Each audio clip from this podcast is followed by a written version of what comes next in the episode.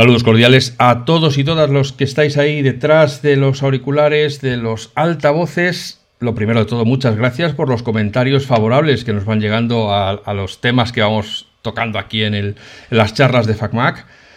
Y hoy venimos con otro tema de esos que nos hacen que la sangre suba un par de grados eh, y, que nos pongamos un poco nerviositos porque se nos escapa el alcance real de lo que estamos leyendo.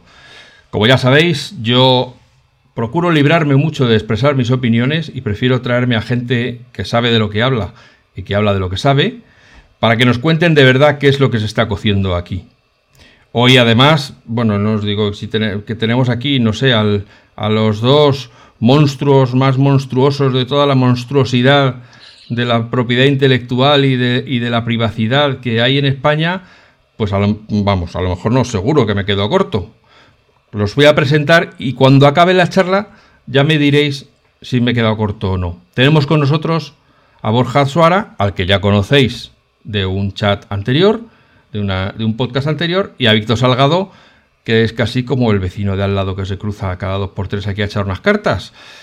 Buenos días, buenas tardes, buenas noches, Borja y Víctor, ¿qué tal estáis? Gracias por venir a, los podcasts de FacMac. Pues de nuevo por aquí hemos visto luz y hemos pasado a saludar. Muy bien. Muy bien. ¿Y tú, Víctor? Es un placer, como siempre, Alf. No seas tímido, Víctor, no seas tímido. Tú con confianza. Que ya eres un habitual.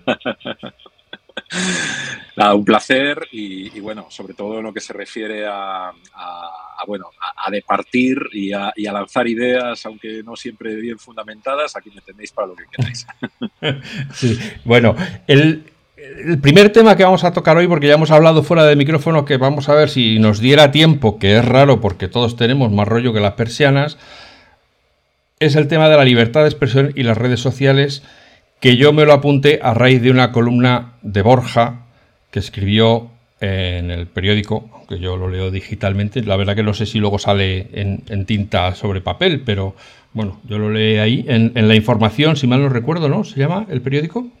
Sí. Eh, y, y, bueno, antes de que yo me meta en jardines, Borja, explícanos exactamente esto que tú encuadrabas perfectamente el problema de las redes sociales, la libertad de expresión, y la Unión Europea, que también es un organismo que sale con frecuencia cada vez que hablamos de estos temas. Bueno, pues a ver si brevemente puedo encuadrar o enmarcar el tema y que luego ya también Víctor participe, que de esto sabe tanto como yo.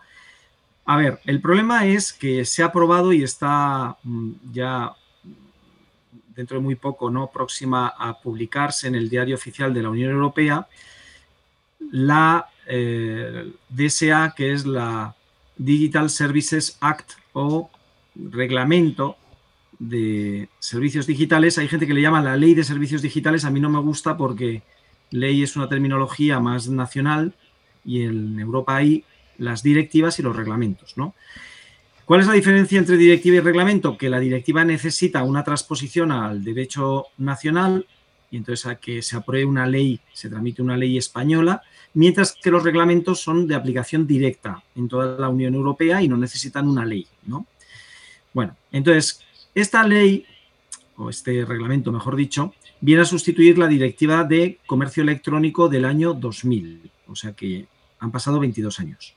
Y en principio se refiere a cuestiones de comercio electrónico, como la directiva del 2000. Pero este aquí que lo que no se había desarrollado todavía mucho en el año 2000 eran las redes sociales.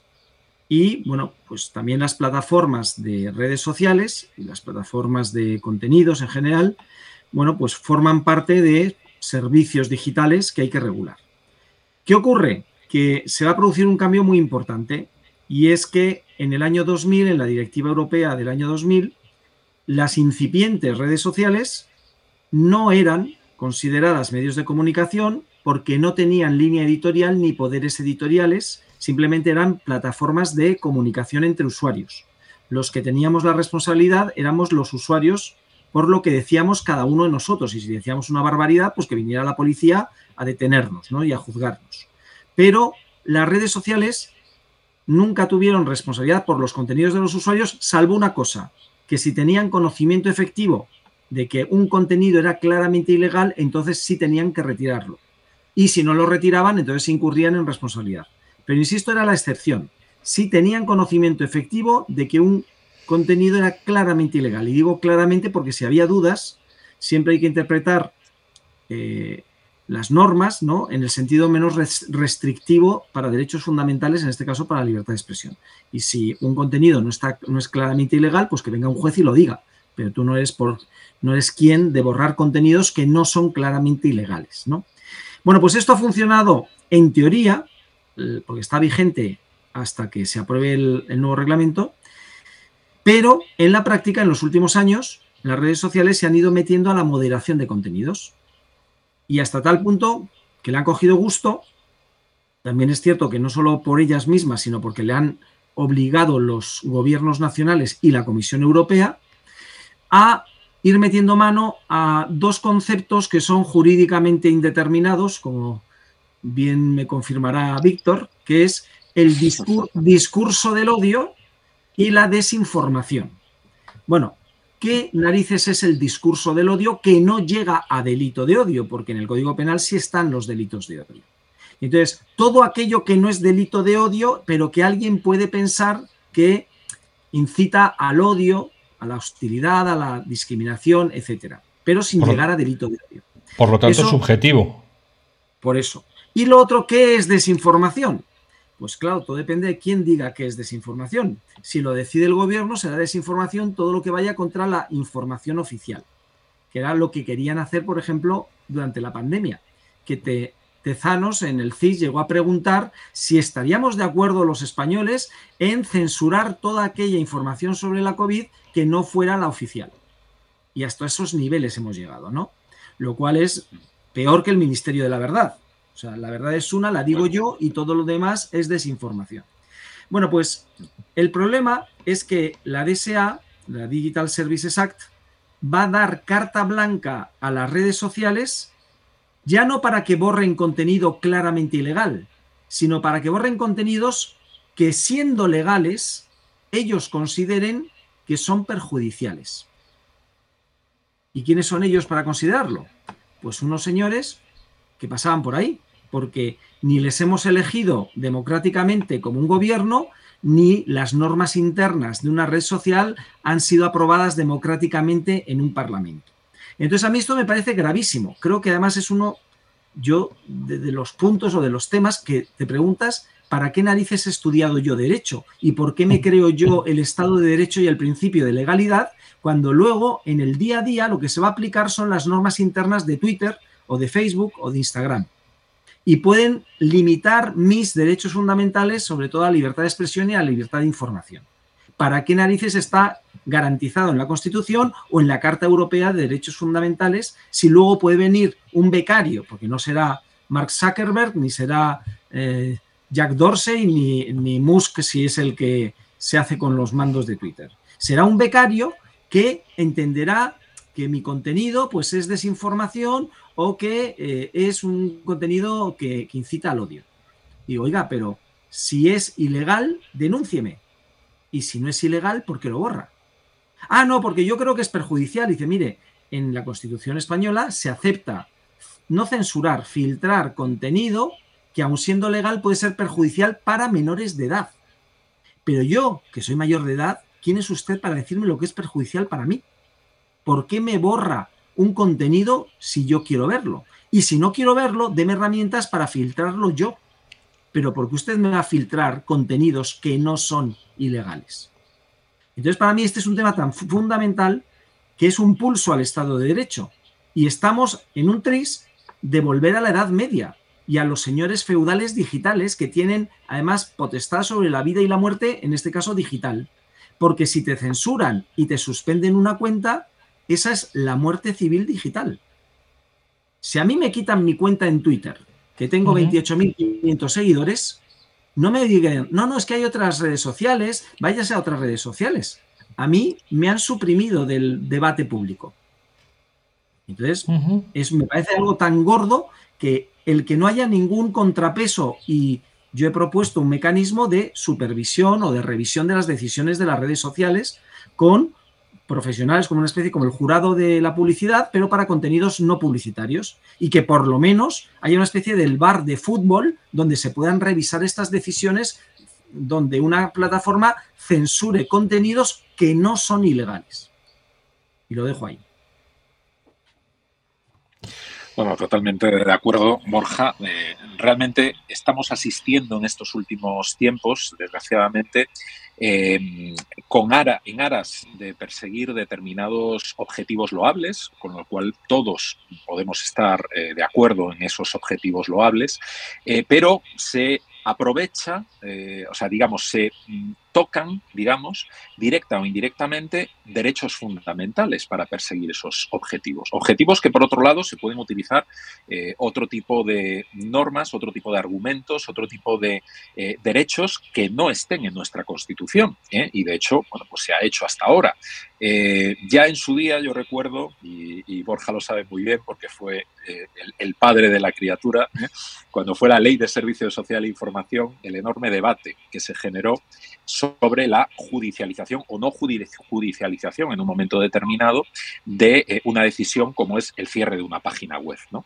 Eh, en ese momento, evidentemente, mm, eh, quedó claro, y obviamente a las pruebas nos remitimos, que el derecho tiene las suficientes garantías para permitir que para que se lleve a cabo un cierre de la página web tenga que haber un procedimiento y tenga que evidentemente intervenirse ese procedimiento y siempre bajo control judicial en última instancia. Sí que es cierto que ha habido una prerrogativa, que de eso podríamos hablar largo y tendido, introducida posteriormente por la famosa ley SINDE eh, en aras de la propiedad intelectual, precisamente aprovechando para proteger derechos privados, eh, como es el derecho de propiedad intelectual, también restringiendo derechos fundamentales, como son en este caso la libertad de expresión.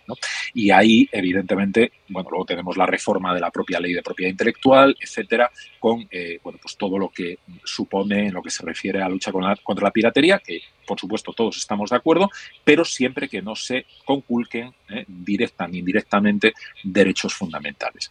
Eh, esto es un debate abierto a nivel internacional. ¿no? En su día en Estados Unidos, evidentemente, se, debatió si efectivamente una red social, como bien estás comentando, Borja, era un medio de comunicación o era simplemente un prestador de servicios.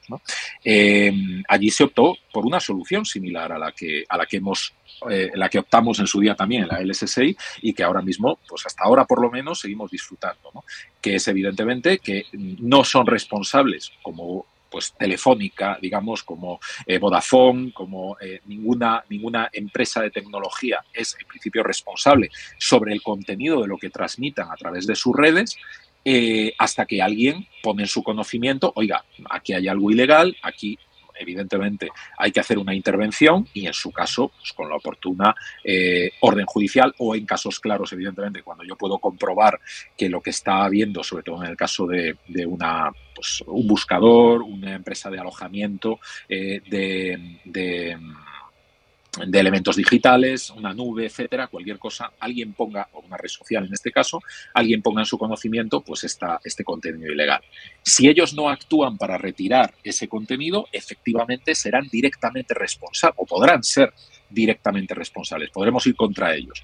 De hecho, nosotros, bueno, en el despacho muchas veces se usa ese truco precisamente, ¿no? Cuando no se puede saber quién es el, el usuario que en un momento determinado ha vertido una serie de eh, información eh, que, mm, bueno, o de, o de contenidos que perjudican a nuestro cliente, nosotros evidentemente ponemos en conocimiento del titular de donde se ha publicado, ¿eh? sea una red social o sea evidentemente un titular de una página web o de un medio, haciendo referencia a la ilegalidad de ese contenido. Si ellos se niegan, bueno, pues evidentemente ya quedaría abierta la posibilidad de que nosotros ya nos dirigiéramos directamente eh, contra el propio medio, pero normalmente, sobre todo en casos claros, no se suele negar y suelen retirar esos contenidos, eh, digamos, para prevenir males mayores.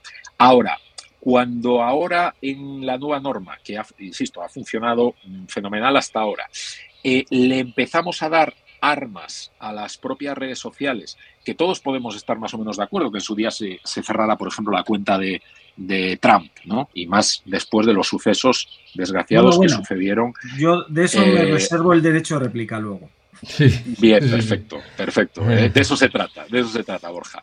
Eh, bajo el argumento de que efectivamente, eh, bueno, pues Twitter, en este caso es una, no es, insisto, Estados Unidos. Luego hablamos de trasladar ese debate a, a España, a Europa en general y España en particular, pero Estados Unidos no es un medio de comunicación, es una empresa privada que deja que cualquier, o sea, el que pone sus propias reglas ¿no? en cuanto a bueno, pues lo que se tiene. Esas reglas son enormemente ambiguas. Si alguien se ha leído, bueno, esta es la mayor mentira de Internet, ¿no? He leído atentamente y acepto las condiciones de uso. Todos a la hora de hacernos una cuenta en Twitter hemos aceptado unas condiciones y no siempre nos las hemos leído. Sí, y además son normas que van cambiando a lo largo del tiempo. Si realmente hacemos el esfuerzo en leerlas, nos daremos cuenta de lo ambiguas que son. Bueno, si estamos hablando de estos dos conceptos, estoy totalmente de acuerdo con Borja, de estos eh, conceptos jurídicos indeterminados, ¿no? Eh, ojalá fueran los únicos que tienen nuestra normativa, que está plagada de ellos, y más particularmente la normativa europea. Ya no hablemos del Reglamento General de Protección de Datos, que en fin, podemos hacer un diccionario de ellos. Eh, luego hay que aterrizarlos, ¿no? pues ya no os digo unas, unas eh, condiciones generales que además van variando a lo largo del tiempo y que evidentemente son redactadas a propósito para ser totalmente ambiguas y que si a mí no me caes bien en un momento determinado, te pueda dar de baja esto son casos fidedignos. ¿eh? Eh, si no me caes bien por la razón que sea, te puedo dar de baja la cuenta o te la puedo suspender temporalmente o te puedo mm, poner una advertencia en algo en un tuit que tú publiques o lo puedo eliminar, en fin, con las consecuencias de afección, ojo, para otro derecho fundamental, algo que en Estados Unidos tampoco parece que no existe, como es el derecho al honor para las personas afectadas por este, por este tema. Tú si publicas un tuit y de repente te lo, te lo censuran o te lo marcan como que evidentemente tiene un contenido potencialmente ofensivo, imaginaos la, las consecuencias que puede tener para la imagen pública de esa persona, ¿no? Cuando muchas veces pues, puede ser eh, realmente algo totalmente inocente o fuera de contexto, ¿no? Como desgraciadamente ha pasado en muchas ocasiones.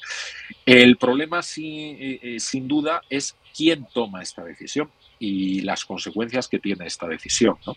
Y esto, vamos, ahí sí que tengo que estar totalmente de acuerdo en que tiene que haber un control. Aunque en un momento determinado se pueda tomar una primera decisión que habrá que ver eh, la, base de esa decisión y, el análisis y quién está detrás. Espero que no sea un becario, espero que por lo menos sean los abogados de la propia entidad, que ya sabemos lo atareados que están, ¿verdad? Y que no, no dan... Será un algoritmo. No creo que dediquen mucho tiempo a esto.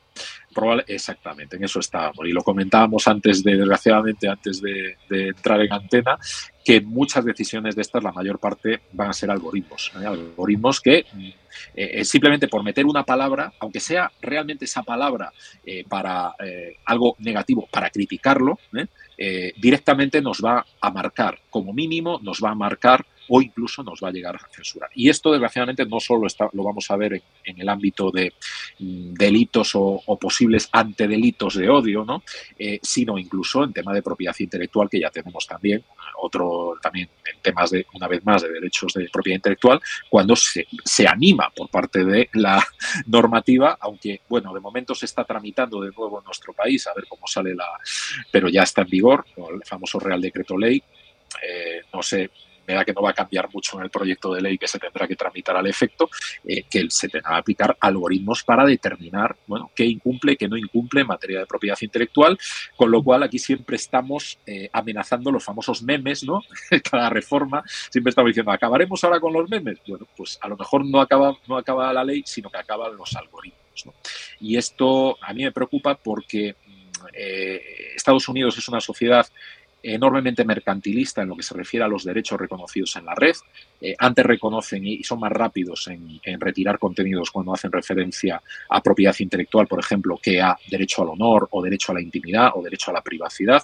Eh, algo que, bueno, eh, ya sabemos cómo está más reconocido, desgraciadamente menos reconocido, digamos, aunque fueron pioneros en estos temas, ¿no? A nivel legislativo.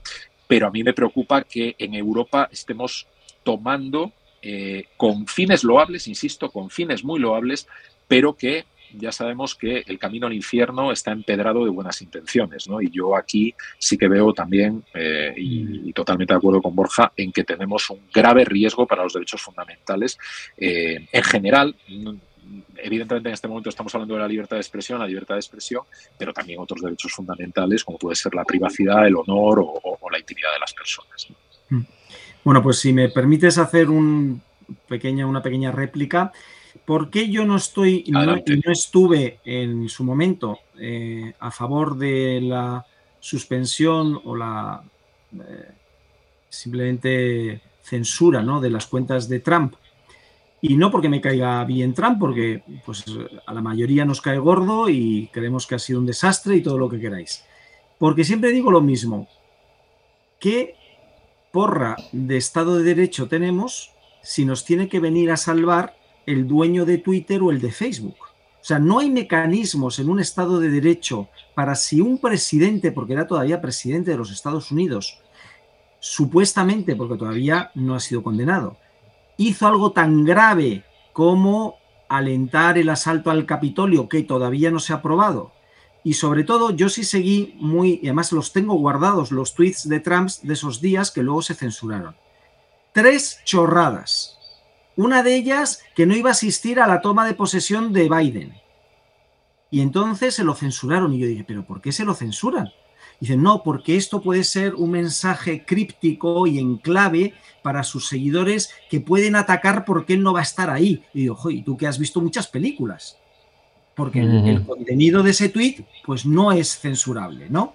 Y así fueron tres chorradas que luego te quedas pensando y dices, oye, qué curioso, que lo único que le achacan, que es cuando dijo, marchemos por la avenida Pensilvania hacia el Capitolio, con la idea de presionar que en ese momento estaban votando y el vicepresidente iba a dar pues ya el, reconocimiento de que había ganado las elecciones Biden, ¿no? Pero nadie ha dicho que realmente estuviera en la conspiración eh, Trump del asalto al Capitolio, pero se podía entender que, bueno, que eso podía ser como una incitación, ¿no?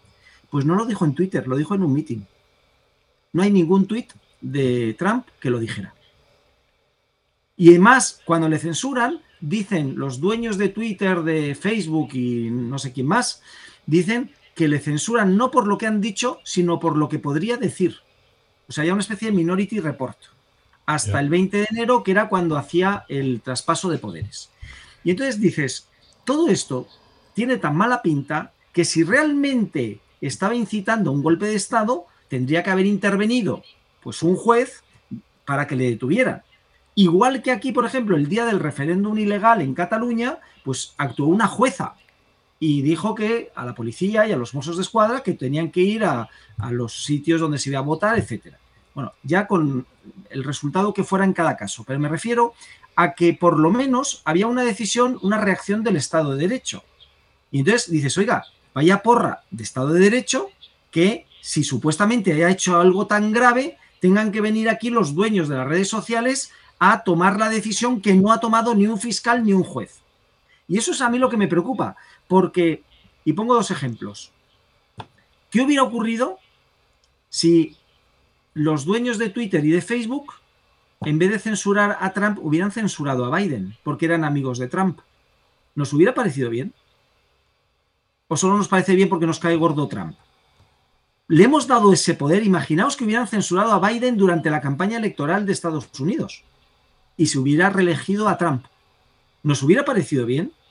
¿Quién le ha dado ese poder de poner y quitar gobiernos a las redes sociales? Pues para eso está el Estado de Derecho, los mecanismos y procedimientos democráticos y los jueces que hacen eh, que se aplique ¿no? y que se cumpla eh, la ley. Y ahora os pongo otro ejemplo ya más patrio, ¿no? Durante la campaña electoral catalana, Twitter censuró un eh, un tuit y suspendió la cuenta de Vox, porque en el tuit, que era un elemento más de su campaña electoral, vinculaba la delincuencia, el aumento de la delincuencia en Cataluña con la inmigración. Y eso se consideraba que era inaceptable, que era no solo homófobo, sino que era un delito de odio porque instaba a la gente a la discriminación, al odio y a la violencia contra los inmigrantes. Bueno, eh, todavía estamos esperando que la fiscalía se pronuncie sobre ese tuit y si realmente era un delito de odio o no. Pero por de pronto, porque ya sabemos que la fiscalía puede tardar, por de pronto ese mismo contenido lo veíamos en los periódicos, en la radio, en la televisión y en el Congreso de los Diputados. Porque eso mismo lo iban diciendo en todas partes. Lo cual además te hace plantearte una cosa, o dos cosas. Primero, Los españoles tenemos derecho a saber lo que dice cada partido para votarles o no votarles precisamente por las barbaridades que dicen. ¿Por qué nos censuran en una campaña electoral lo que digan unos partidos políticos? Debemos conocer lo que dicen incluso para no votarles, ¿no? Eso por un lado. Pero lo que más me dolió a mí como español es que Twitter censurara eso y la Junta Electoral Central, ¿para qué narices está? ¿Quién manda en España? ¿Twitter o la Junta Electoral Central? Que está justamente para vigilar lo que se dice en una campaña electoral. Y entonces yo no me puedo, no puedo aceptar como jurista y como español que en España mande más Twitter que la Junta Electoral Central. Mm. Y además es que me da lo mismo que sea Vox o que sea Pepito de los Palotes. Si le tiene que censurar a alguien, que sea mi Junta Electoral Central. No una multinacional norteamericana en un contenido que además lo veíamos en radio, televisión o en otras partes de Internet, pero Twitter había decidido que no, que no, no podíamos verlo. Entonces, ¿quiénes son estos señores para decirnos lo que podemos ver y lo que no podemos ver? Hmm. Yo creo que si se defiende la libertad de expresión, tiene que ser la libertad de expresión de todos, aunque duela.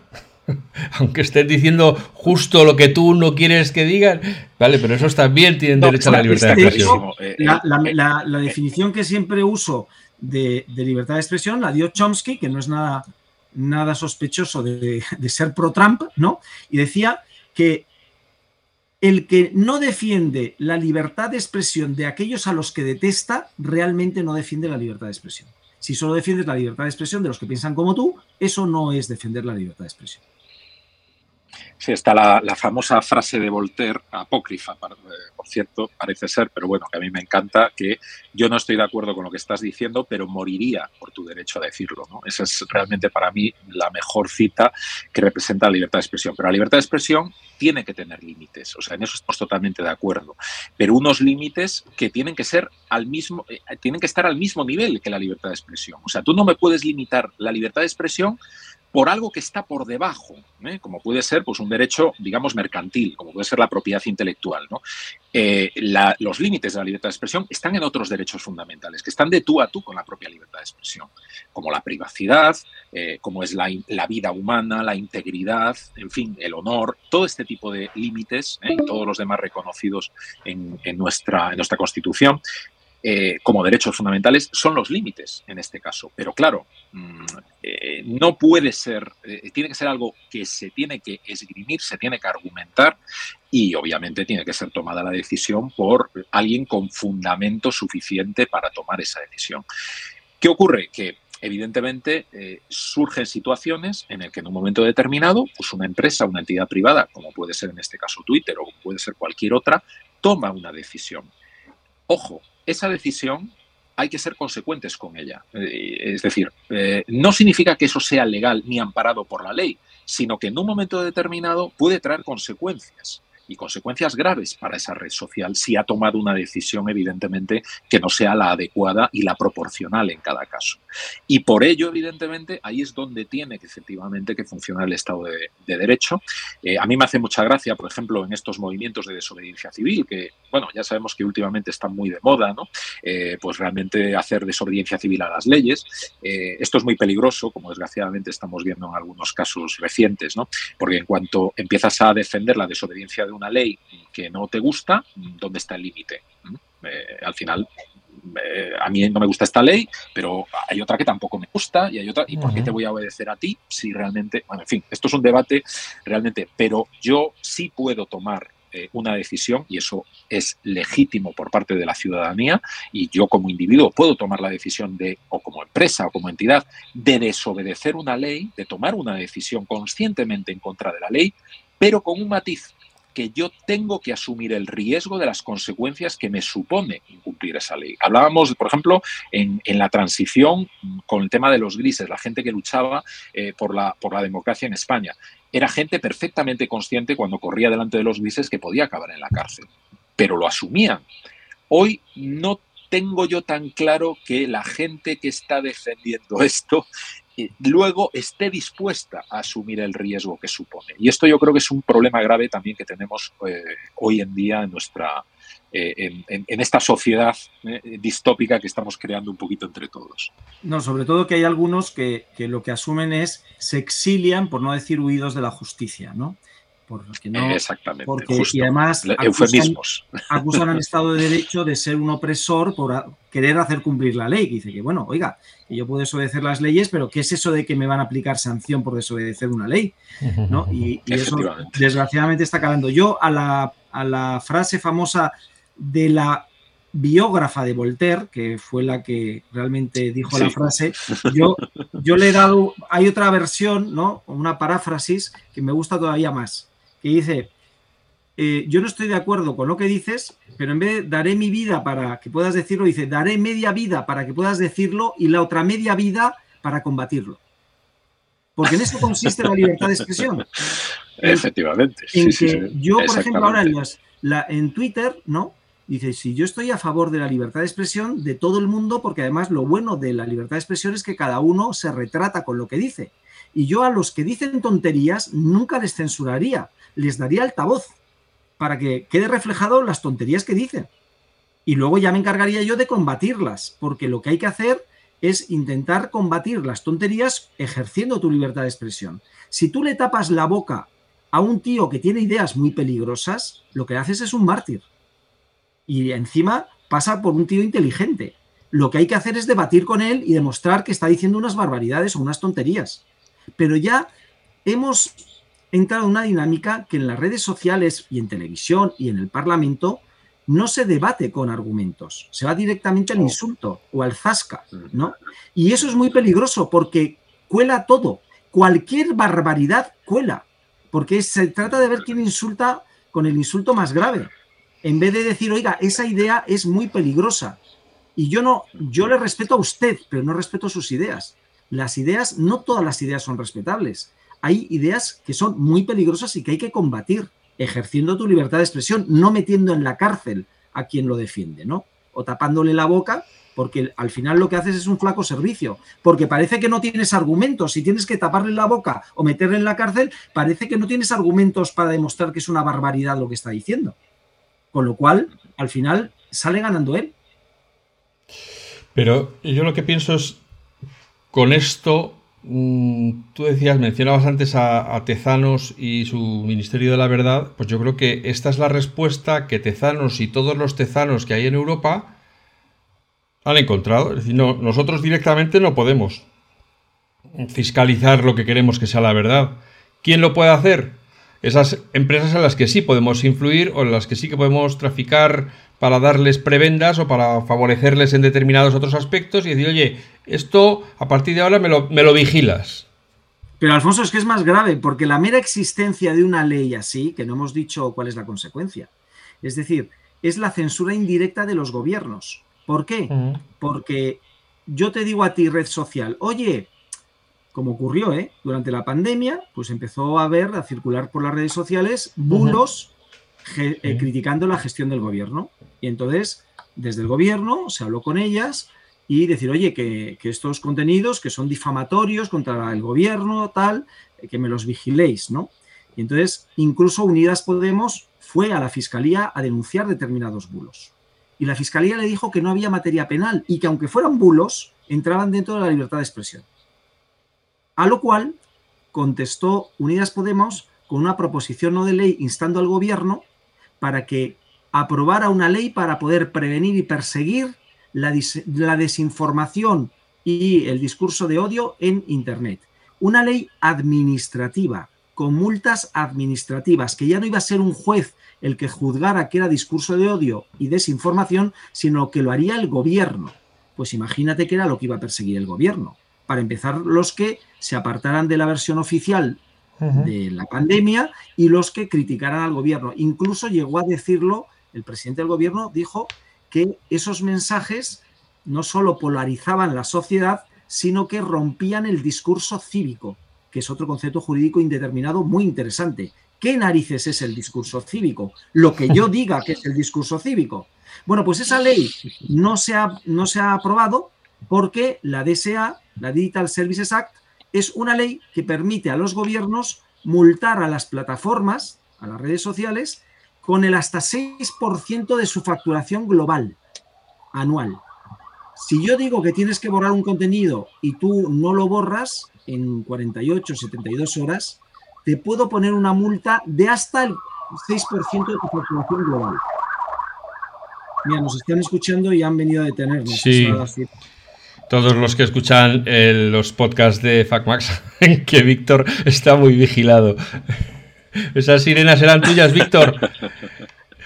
¿O no? ¿O esta vez no venían Pues a por no, ti? eh, sí, creo que sí, creo que me, me rodean. Siempre estamos aquí con la autoridad, eh, no sé por qué. O sea, Cada vez que grabamos pasan por aquí, pero bueno, sí. Eh, ponte- Eh, un detector de drones por si acaso.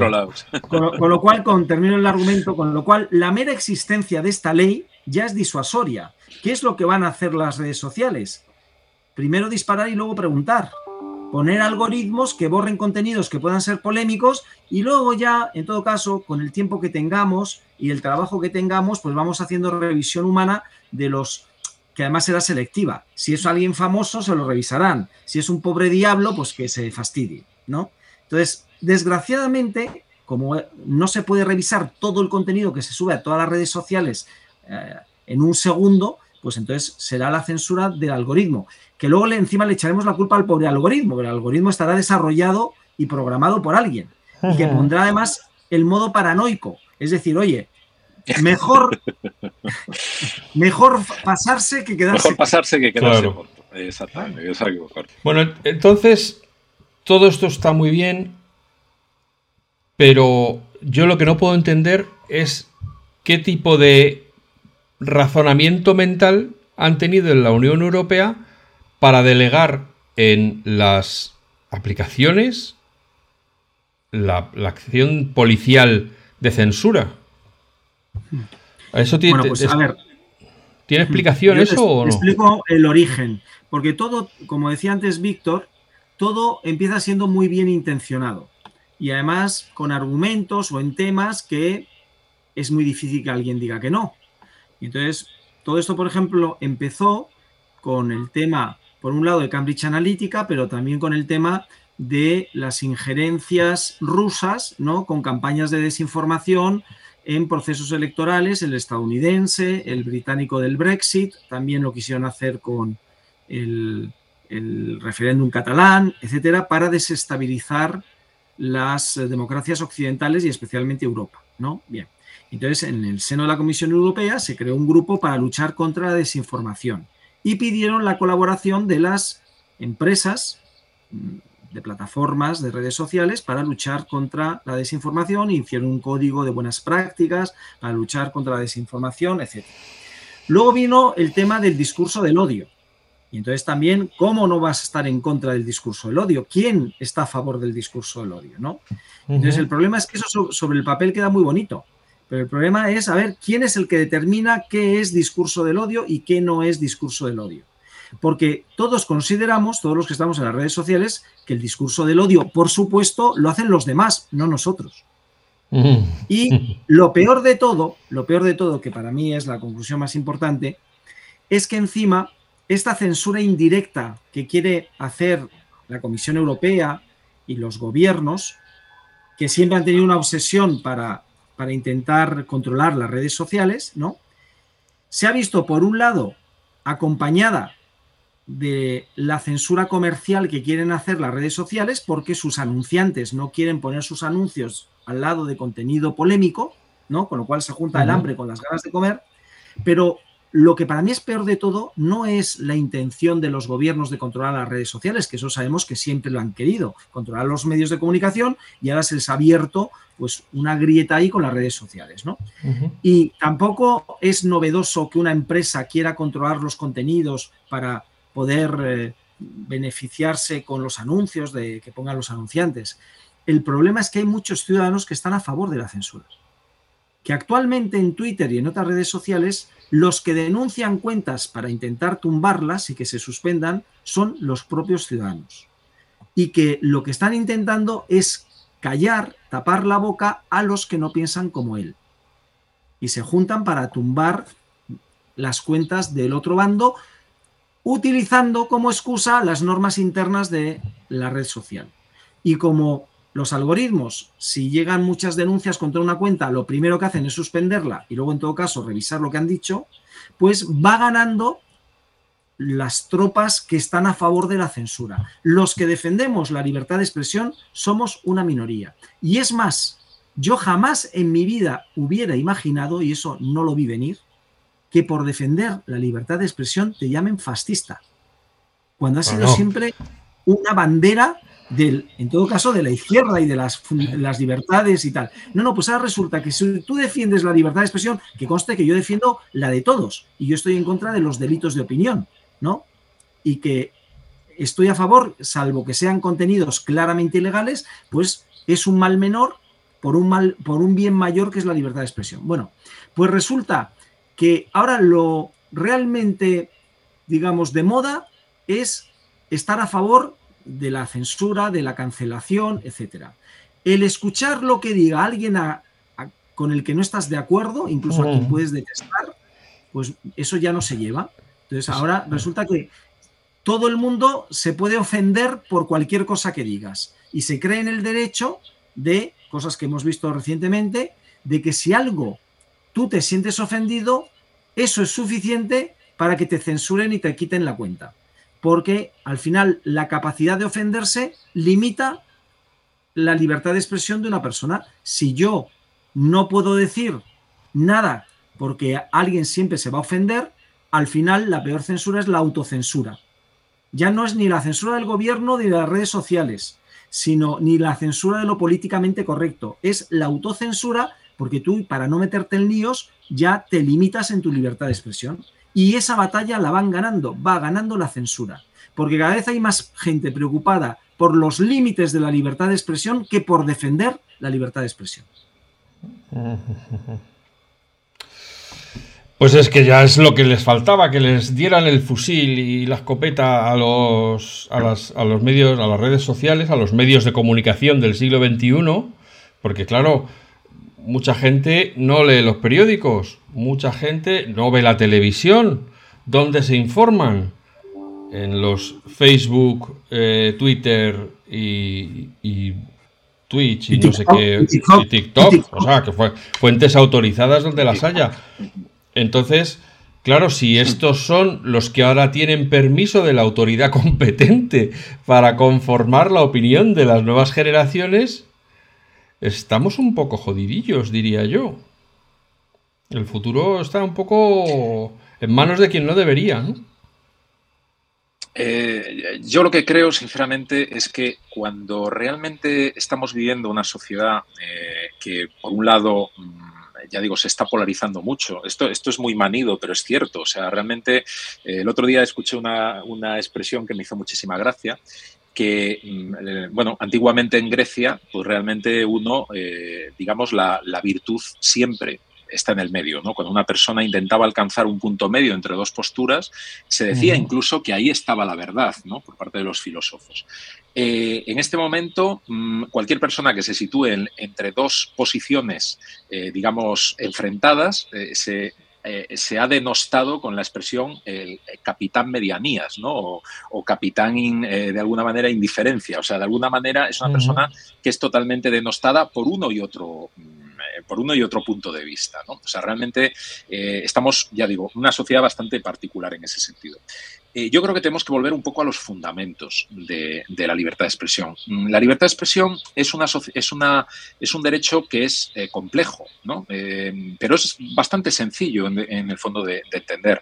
O sea, por un lado, mm, hablamos de libertad de expresión, o sea, tenemos que diferenciar dos, vamos a decir, dos elementos fundamentales de la libertad de expresión, porque ahí lo mezclamos un poco todo. Por un lado, lo que es la libertad de información y otra, por otro lado, la libertad de opinión, vamos a decirlo así. O sea, por un lado, estamos hablando de información y opinión.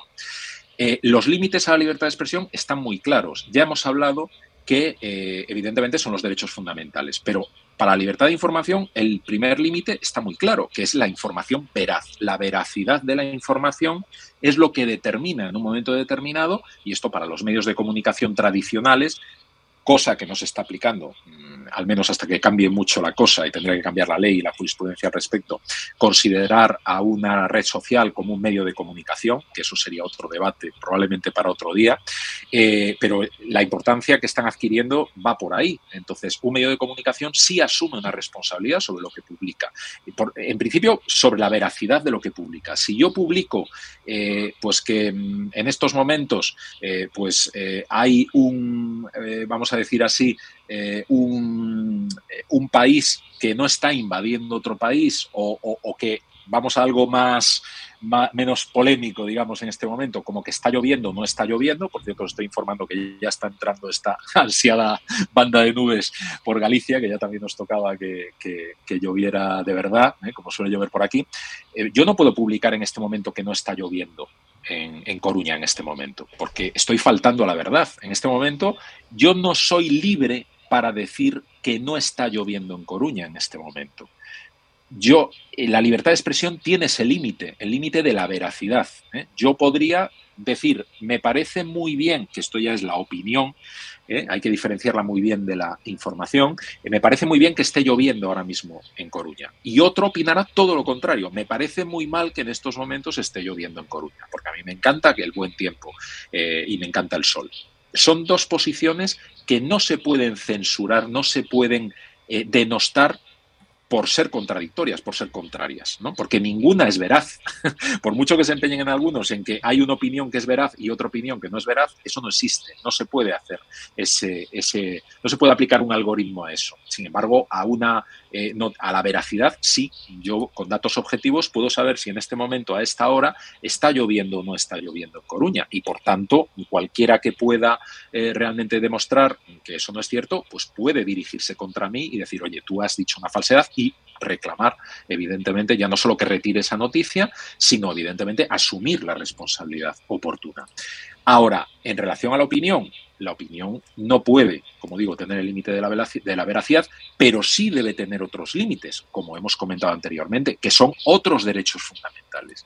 Y mientras nos quedemos ahí y lo llevemos por los cauces, evidentemente, de que alguien con conocimientos suficientes jurídicos, que ya bastante luego bastante lío luego hay con la interpretación de los conceptos en cada caso concreto, pero por lo menos con conocimiento sea el que vaya a aplicar eso y, en su caso, asumir también una responsabilidad en caso de equivocarse, eh, si no, vamos mal encaminados y mucho menos, desde luego, que sea un algoritmo, lógicamente, el que tome una decisión que, por otro lado, es enormemente complicada. Y eso que la inteligencia artificial está avanzando, pero creo que aún tardaremos en ver cosas a este nivel. Claro, pero si al final, por la parte segura de las, de las redes sociales, eh, lo que hacen es quedarse en la opinión oficial, pues van, los antivacunas no se pueden manifestar, los terraplanistas no se pueden manifestar, los negacionistas de cualquier tipo ya no existen. Lo, pues claro, es que al final resulta que te quedas con un único discurso, que es el oficial, y que. Y, porque el. Ah, entonces, esto me lleva a mi otra pregunta. O sea, yo creo que esta posición está clara que esto empezará así, pero con el tiempo solo puede empeorar, porque las redes irán acotando cada vez más, precisamente, y más estando en manos de los americanos, por evitar demandas, pues se quitarán todo lo que pueda ser problemático. Resultado, al final hablaremos de las margaritas y eso, y del tiempo. Pero, ¿qué podemos hacer nosotros, los peatones, los usuarios, los, los que no tenemos recursos para decir, pues ahora te demando porque lo que has hecho no tiene justificación? ¿Demando a Twitter o, demando a Facebook o demando a LinkedIn? A ver, eh, para no ser tampoco apocalípticos, ¿qué ocurrirá? Que si realmente las redes sociales se vuelven eh, policías tan ¿eh? escrupulosas, ¿no? Que no puedes decir nada, pues irán muriendo, se irán marchitando, que no es la primera vez, porque creemos que, bueno, que no hay nada después de las que conocemos y de hecho, pues ya por ejemplo, pues hay toda una generación que todo lo de Facebook y lo de Twitter le parece viejuno y se informan a través de TikTok que no son americanos sino chinos, con lo cual todavía puede que incluso tengan más peligro que los americanos, ¿no? Entonces, eh, porque además los algoritmos son muy secretos y vaya usted a saber pues cuáles son los algoritmos de recomendación con los que están lavando el cerebro pues a, de debajo de los mensajes y de los challenges y no sé qué. Pero bueno, ya en serio, aparecerán otras, eh, eh, otras eh, redes sociales. A mí me hizo gracia porque en cuanto le echaron a Trump de las convencionales, pues dice, pues yo voy a crear mi propia red social para que no haya ningún tipo de censura. Crea su red social y lo primero que hacen es censurar a los que se metan con Trump. Y digo, hombre, pues esa es la, mejor demostración. ¿Se ha creado un club privado? De libertad de expresión, vaya. Y ahora, ¿qué ocurrirá con Twitter una vez que ya finalice la compra Elon Musk? Pues veremos. A ver, él ha prometido que va a dar más libertad y que efectivamente, pues salvo que sea un contenido claramente ilegal, pues que no piensa censurar nada. Veremos, pero también hay que ser muy cautos. Cuando tú le das el poder a la gente de que censure, todos llevamos dentro un censor.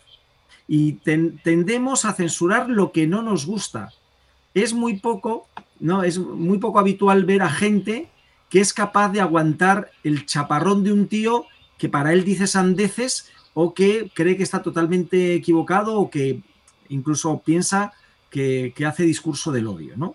Entonces, lo primero que te sale es el censor. Y si te dan el poder para denunciar una cuenta, yo es que veo a gente que yo la tengo por gente razonable, inteligente, promoviendo el que se denuncien cuentas de gente que no dicen cosas ilegales, dirán cosas de mal gusto, eh, desagradables, eh, pero para eso tienes herramientas para bloquear tú, para silenciar, pero no, lo que dicen es, hay que denunciar esta cuenta para que la cierre, quitarle la voz. Sí, sí.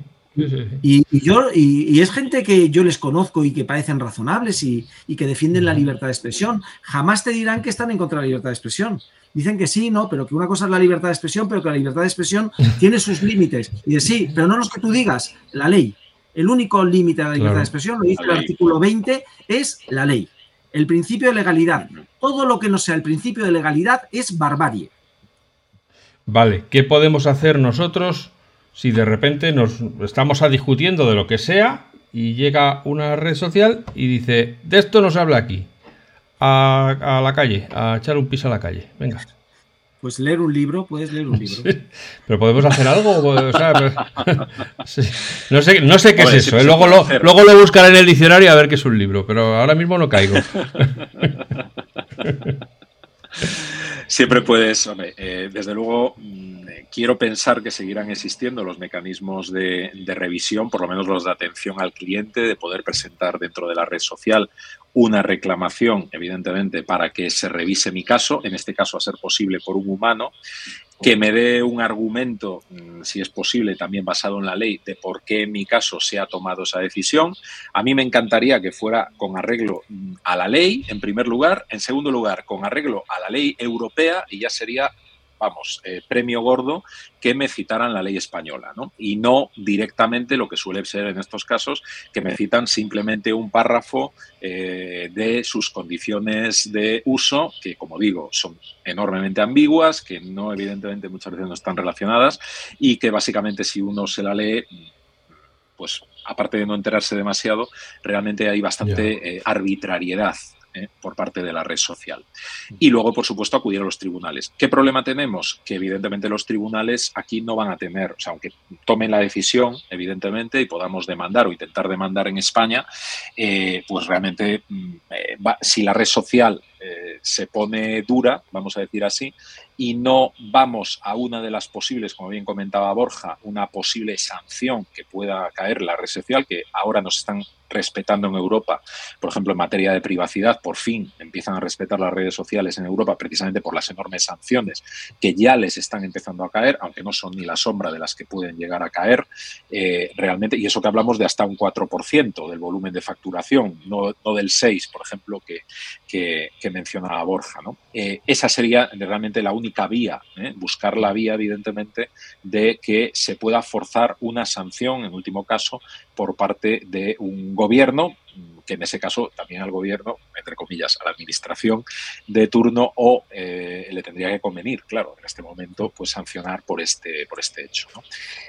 O si no, la otra opción es, lógicamente, irnos a desgraciadamente, ¿no? A, tribunales del fuero, ¿no? en este caso ya no es ni la primera ni la última vez que nos mandan a California a litigar, no porque, bueno, no es que no me guste ir a California, vamos, me encanta ir a California, pero primero a litigar no, porque no tengo jurisdicción. Y en segundo lugar, eh, tampoco quiero arruinar a mi cliente. ¿no? Por, tanto, eh, sí que al final tienes que buscar soluciones imaginativas para problemas imposibles, ¿no? Eh, que realmente se presentan desgraciadamente todos los días. En ocasiones, pues sí, logramos vencer eh, al algoritmo, en otras, pues desgraciadamente, los derechos fundamentales se ven más limitados. De momento, bueno, la cosa está más o menos equilibrada. Mm, con la nueva normativa ya habrá que ver. Eso también me preocupa.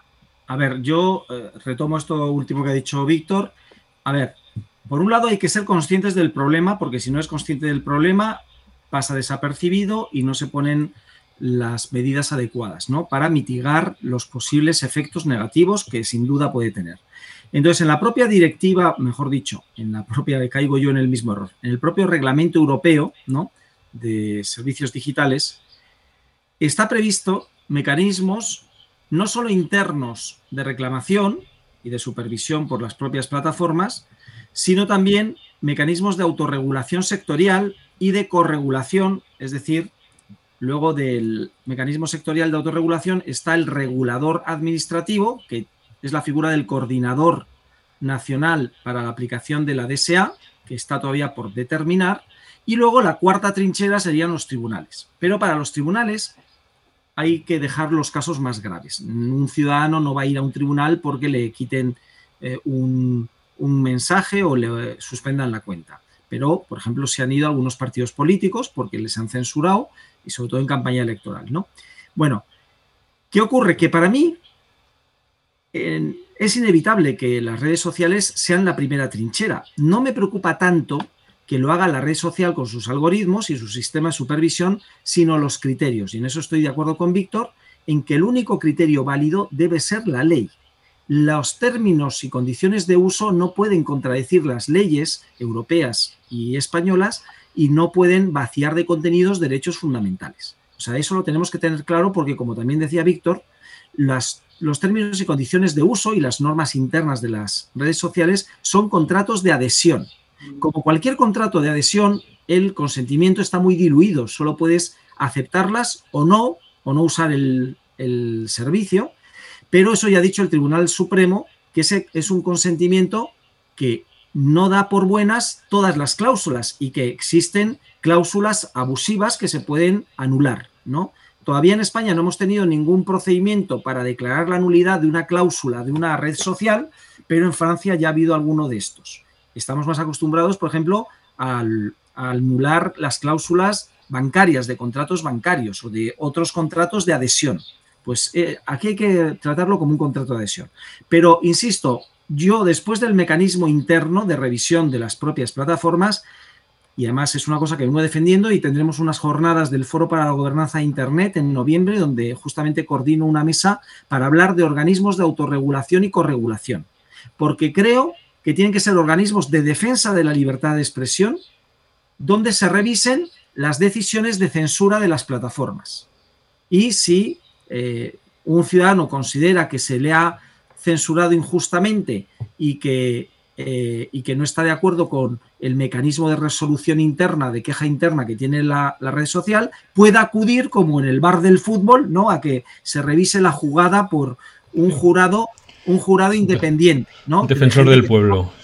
De libertad de expresión y de, de libertad de información, ¿no? Y que sean periodistas y que sean eh, gente de derecho, etcétera. Es el mismo modelo que tiene actualmente el jurado de la publicidad o autocontrol de la publicidad. Pero sería para contenidos no publicitarios. Ya hay uno para contenidos publicitarios, pues que haya uno para contenidos de libertad de expresión. Y luego estará por encima del organismo de autorregulación sectorial estará el regulador externo administrativo, que puede ser la CNMC u otro que se cree, y que tendrá que tener un pacto, por eso se llama corregulación, con los organismos sectoriales de autorregulación. ¿Por qué? Porque el, organismo sectorial tiene que utilizar los mismos criterios que utilizaría el regulador administrativo. ¿no? Para terminar, quiero acabar con una reflexión que ha hecho Víctor y es que igual que en protección de datos hemos cogido de los mismísimos, ¿no? A los operadores extranjeros fuera de la Unión Europea y les hemos hecho que se sometan a la legislación europea, cosas que antes hacían lo que les daba la gana. y para poder prestar servicios en Europa tenía que tener aquí una delegación y someterse a las autoridades de control y a los tribunales europeos. Lo mismo hay que hacer en temas de propiedad intelectual y en temas de libertad de expresión. Porque para eso hay una directiva de copyright y para eso hay un reglamento de servicios digitales. De tal forma, y con esto acabo, que si usted quiere prestar servicios en Europa, usted se somete a la legislación europea. Y si no, no presta servicios en Europa. Cosa que a la gente le espanta decir, pero ¿cómo puedes decir eso? ¿Cómo no va a prestar servicios Facebook o Twitter en Europa? Y no, pues mira, a los americanos no les tiembla el pulso para echar a TikTok de Estados Unidos si no cumple las normas norteamericanas. Y a los chinos no les tiembla el pulso para echar a las empresas norteamericanas si no cumplen las leyes del gobierno chino.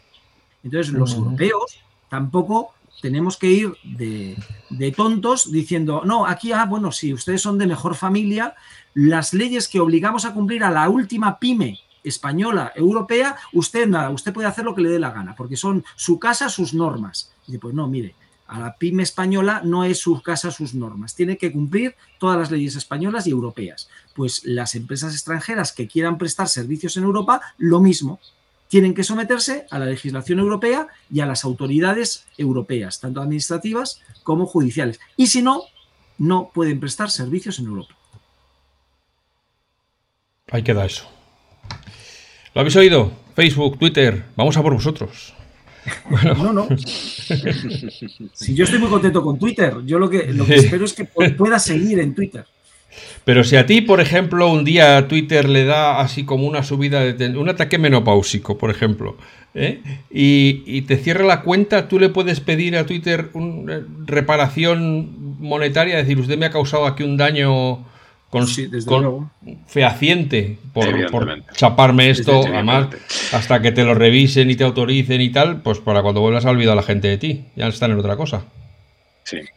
De hecho, Borja ya lo, comentó antes, es decir, eh, hay, hoy en día tenemos una presencia realmente, o sea, nuestro estado civil o parte de nuestro estado civil está en Internet. Eh, el hecho de que a mí me quiten una cuenta en una red social o que, me, o que el propio Google, ¿no? como desgraciadamente ha pasado también en un caso de un ciudadano americano que le había, eh, bueno, había hecho una foto a su hijo para mandársela al médico, una foto de los genitales a su hijo y fue catalogado como pornografía infantil y le cerró la cuenta, eh, ese ciudadano, toda su actividad, eh, acceso a la nube, correos electrónicos, toda su actividad profesional que tenía en Google se vio totalmente mermada, con lo cual eso sí tiene una traslación económica, por supuesto. ¿eh? A mí sí me hacen que deje de tener presencia. Hay muchísimas personas, muchísimas empresas en España que una gran parte de su actividad lo llevan a cabo a través de redes sociales. O sea, no, no banalicemos el tema de la red social diciendo que nada, que básicamente es donde vamos a digamos, a perder un rato o a ver